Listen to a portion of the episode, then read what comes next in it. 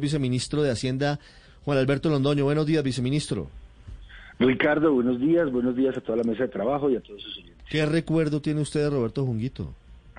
Yo lo que más puedo decir de Roberto Junguito es que era absolutamente generoso con su conocimiento. Él en todos los momentos podía uno acudir a él a pedirle consejos, a pedirle orientación y lo hacía siempre con la mayor humildad y con el mayor gusto por, por ayudar al país.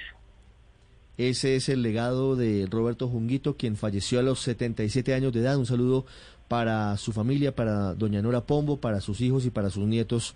Un hombre de grandes calidades que pierde el país, uno de los economistas más importantes de las últimas décadas en Colombia. Doctor Londoño, ahora sí vamos a, a los asuntos de fondo. ¿Cómo se puede explicar a los colombianos, aunque esta pareciera que es una discusión siempre de fin de año, el aumento vía decreto, firmado por el presidente Iván Duque y por el ministro Alberto Carrasquilla, del 5,12% para los congresistas y trabajadores del Congreso, además para muchos otros altos funcionarios? Ricardo, yo lo primero que diría para, para poder explicar esto es que este aumento corresponde al año 2020, no es el aumento del año 2021. Hasta hoy no habíamos hecho el aumento que por constitución y por ley nos correspondía para estas personas en el año 2020. ¿Por qué no se había hecho, viceministro, antes de que usted me siga explicando, por qué eh, tiene que ser a, a, finales de año que se hace el aumento retroactivo? Ricardo, nosotros tenemos que esperar siempre una certificación de la Contraloría que nos diga cuál fue el aumento de los demás funcionarios públicos. Y el aumento de los funcionarios públicos estaba dado por una negociación que hace el gobierno nacional con los sindicatos eh, del sector público en el año 2019 que corresponde al año 2019 y 2020. Esa negociación ya se había dado y estaba establecido que para el año 2020 el aumento iba a ser IPC más 1.3%. Cuando nos llega la certificación por parte de la Contraloría, nosotros preparamos el decreto, estábamos en la mitad de la pandemia buscamos formas de mirar si no, si no debía hacerse el aumento, pero legalmente nos damos cuenta que tenemos que cumplir la ley, cumplir la constitución y hacer el aumento para los congresistas y, como usted lo dice muy bien, para otros altos funcionarios del, mm. del Estado. ¿El certificado llegó en julio, el certificado de la Contraloría? El certificado llegó en julio, sí, señora. ¿Y se contempló por parte del gobierno, en vista de la pandemia, no hacer ese reajuste? Nosotros contemplamos muchas posibilidades, pero tengo que partir de una cosa previa. Nosotros a los funcionarios públicos de altos ingresos les impusimos el impuesto solidario. El impuesto solidario. Pedíamos Ahí lo recuperamos. se, me fue la, la onda un minuto, viceministro, perdóneme. Nosotros impusimos el impuesto solidario que correspondía al 20% del salario de los funcionarios que nos ganamos más de 10 millones de pesos. Nosotros dijimos, en pandemia debemos todos contribuir con las personas que más lo necesitan y los altos ingresos debemos pagar ese 20%. Desafortunadamente la Corte declaró inexequible ese decreto, pero nosotros desde hace muchos meses estamos pensando en que las personas que mejores condiciones tenemos, que tenemos asegurado un trabajo, debíamos contribuir en momento de pandemia. Como el decreto se cae, porque la Corte lo declara inexequible, nos toca ahora mirar otras posibilidades y vimos que nos toca dar cumplimiento a la ley y hacer el aumento que corresponde.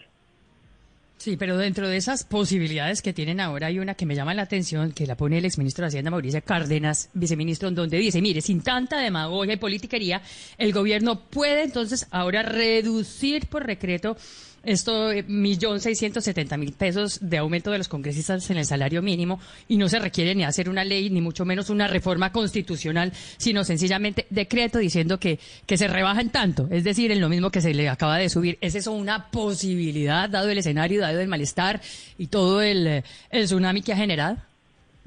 Paola, yo creo que Mauricio Cárdenas es uno de los grandes economistas del país, como lo era Roberto Jonguito, pero creo que en la parte jurídica está cometiendo un error. Las leyes no se pueden revocar por decreto. Nosotros no tenemos la posibilidad de por decreto desconocer lo que la ley nos impone, que es hacer ese aumento. Y existe una cantidad de jurisprudencia de la Corte Constitucional que dice que nosotros no podemos afectarle el ingreso a los altos funcionarios del Estado. existen las, las sentencias de la Corte que dicen que nos toca hacer ese, ese aumento. La única forma de no hacer ese aumento es por ley y incluso debe modificarse la Constitución para que estos ingresos eh, no aumenten en la forma en la que vienen aumentando. Pues es que esa ha sido la pelea de muchos años, yo diría de décadas, que los congresistas ahora salen a rasgarse las vestiduras a decir que van a, a no aceptar el aumento, algo que no pueden hacer porque tienen que aceptarlo, o que lo van a donar a obras de beneficencia cuando ellos mismos no han sido capaces, no hablo por todos porque sería injusto, pero la mayoría no ha sido capaz de emprender ninguna reforma a la Constitución para modificar esa tasa salarial, ese beneficio salarial, ese sueldo que tienen los parlamentarios, porque además está establecido en la Constitución. Viceministro, ah, digamos que es legal, digamos, eh, se tenía que hacer el aumento, se entiende toda la explicación que hay en torno a esto, aunque sea antipático el aumento. Un millón setecientos mil pesos será en la práctica el aumento para los congresistas mensualmente. Esos son dos salarios mínimos eh, en la práctica, o sea, con eso se pagarían dos salarios mínimos. Eh, pero más allá de eso, ¿por qué esperaron hasta el 24 de diciembre? Pues se lo pregunto porque el timing es muy complicado. Cuando estamos a puertas de definir el aumento del año entrante, que será muy pequeño, pues obviamente se generan una cantidad de, de reacciones adversas frente al aumento que no va a ser seguramente superior al 3,5% para el 2021 y sale eh, el decreto con este aumento. Ricardo, yo creo que para esas medidas que son legales, no hay timing. En cualquier momento que hubiera salido el decreto, nos hubieran dicho lo mismo. Nosotros solo estamos dando cumplimiento a la ley y también, y espero que no se malentienda, yo creo que los altos funcionarios del Estado deben tener una buena remuneración. Ese no es, mm. el, el problema no está ahí. El problema es en que todos debemos trabajar porque los ingresos de los colombianos mejoren, porque el ingreso real de los colombianos mejore y como le decía Ricardo, yo creo que en cualquier momento hubiera causado escosor pero la ley es así y nos toca dar cumplimiento a la misma. Sí, eh, quiero insistirle en la pregunta, viceministro, que hizo Paola. Varios parlamentarios han dicho, entre ellos el senador Sanguino, que ustedes deberían derogar el decreto. ¿Esa es una posibilidad jurídica? Felipe, no es una posibilidad. No es. Evidentemente todo el mundo dice, puedo derogarlo, pero nos demandarían porque nosotros tenemos que dar cumplimiento a la ley. El decreto solo es un desarrollo de la ley y nosotros no podríamos eh, derogarlo y decir no vamos a cumplir la ley. La constitución dice cómo se aumenta el salario de los congresistas y la ley desarrolla que lo certifica el Contralor. Nosotros no podemos no dar cumplimiento a la ley. 8, 27 minutos, Paola. No habría necesidad, viceministro, de derogarlo como tal, sino sencillamente, una vez más, como dice el exministro Mauricio Cárdenas, de sacar un nuevo decreto diciendo se les baja en un millón seiscientos mil pesos el salario a todos los congresistas para quedar en tablas.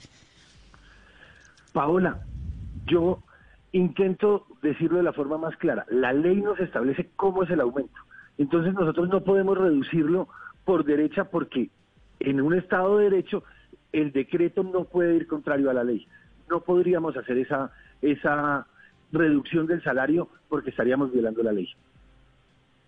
8.27 minutos. Además de los congresistas, que obviamente usted entenderá, viceministro, son eh, la carne de la hamburguesa porque son el saco de boxeo al que siempre atacan y atacamos por, entre otras cosas, viceministro, porque es odioso que no se hayan podido sacar adelante iniciativas como por ejemplo la disminución del salario o como por ejemplo que no se les pagaran los eh, honorarios o los gastos de representación en pandemia cuando todos han estado por Zoom. Pero eh, digo, además de los congresistas, ¿quiénes más recibirán el aumento salarial retroactivo? Este eh, aumento es replicable a todos los magistrados de las altas cortes, al fiscal general, al procurador general, al contralor, al defensor del pueblo, todos los altos cargos del Estado que tienen unas responsabilidades muy altas, nadie puede desconocer las responsabilidades que tiene el fiscal, que tiene el contralor, que tiene el procurador, a ellos se les iguala el salario al de los congresistas, entonces ellos también eh, acaban de recibir ese aumento retroactivo del que hemos estado hablando. 8.28 minutos. Señor viceministro, una pregunta final. porque esto ya voy a hablar con el Congreso de la República para saber cómo ha sido el camino para intentar cambiar esta realidad que, que reciben ustedes. Pero le quiero cambiar de tema, le quiero preguntar por el salario mínimo, el aumento para el año entrante. Eh, ¿Ese incremento cuándo será fijado por parte del Gobierno Nacional? Ricardo, ese incremento tiene que salir esta semana, el día exacto no lo sé, esa es mm. una decisión del señor presidente. Pero debe salir esta semana, debe salir antes esta del semana tiene que salir. ¿Y será el aumento del rango del 3,5%? Ricardo, yo creo que ahí la respuesta más importante es que tenemos que mirar que el aumento real sea importante. ¿A qué me refiero con esto? Cuando uno habla del aumento del salario mínimo, lo primero que tiene que hacer es descontar la inflación para decir que las personas no perdieron poder adquisitivo. Nosotros tenemos un cálculo que la inflación va a estar entre 1,5 y 2. Entonces, por encima del 2%, diciendo que la inflación sea del 2, es un aumento real del salario. No es mantener las condiciones, sino un aumento real del salario. Si llegáramos a 3 es un punto por encima de esa inflación, es mejorar las condiciones de los de las personas que ganan un salario mínimo. Si llegáramos a 3.5 es 1.5 por encima, que es un aumento real bastante importante. Si nosotros analizamos este año, el aumento del salario mínimo que fue el 6% fue 2.3 puntos por encima de la inflación y esa es la, mejora en el poder activo que, que pueden tener las personas de salario mínimo. Lo importante es que estemos por encima de la inflación y todo eso será mejorar lentamente las condiciones de los colombianos para que cada vez tengamos mejor poder adquisitivo. Viceministro, he escuchado propuestas desde diferentes lados que hablan de algo así de decretar un aumento del salario mínimo por seis meses, no por todo el año completo, sino seis meses a ver cómo sigue la pandemia, cómo sigue la economía, cómo se reactiva el empleo. ¿Es eso una posibilidad? Paola, esas posibilidades se han contemplado todas, hemos tenido muchas discusiones alrededor del tema, pero yo considero que esa incertidumbre de un aumento en enero y un aumento en junio puede ser más difícil y considero que lo que se debe hacer es un aumento solo en enero del porcentaje que, que se establezca por encima del, del IPC y que genere mejores condiciones para los colombianos, con un punto muy importante. Acuérdense que estamos en pandemia, que los costos laborales pueden tener efectos en la generación de empleo, entonces tenemos que cuidar la generación de empleo y el reenganche de las personas que se vieron afectadas por, por la situación de la pandemia. 831, viceministro, lo llamo cuando tengamos definido el aumento del salario mínimo, ¿le parece? aquí estaremos para ayudarles.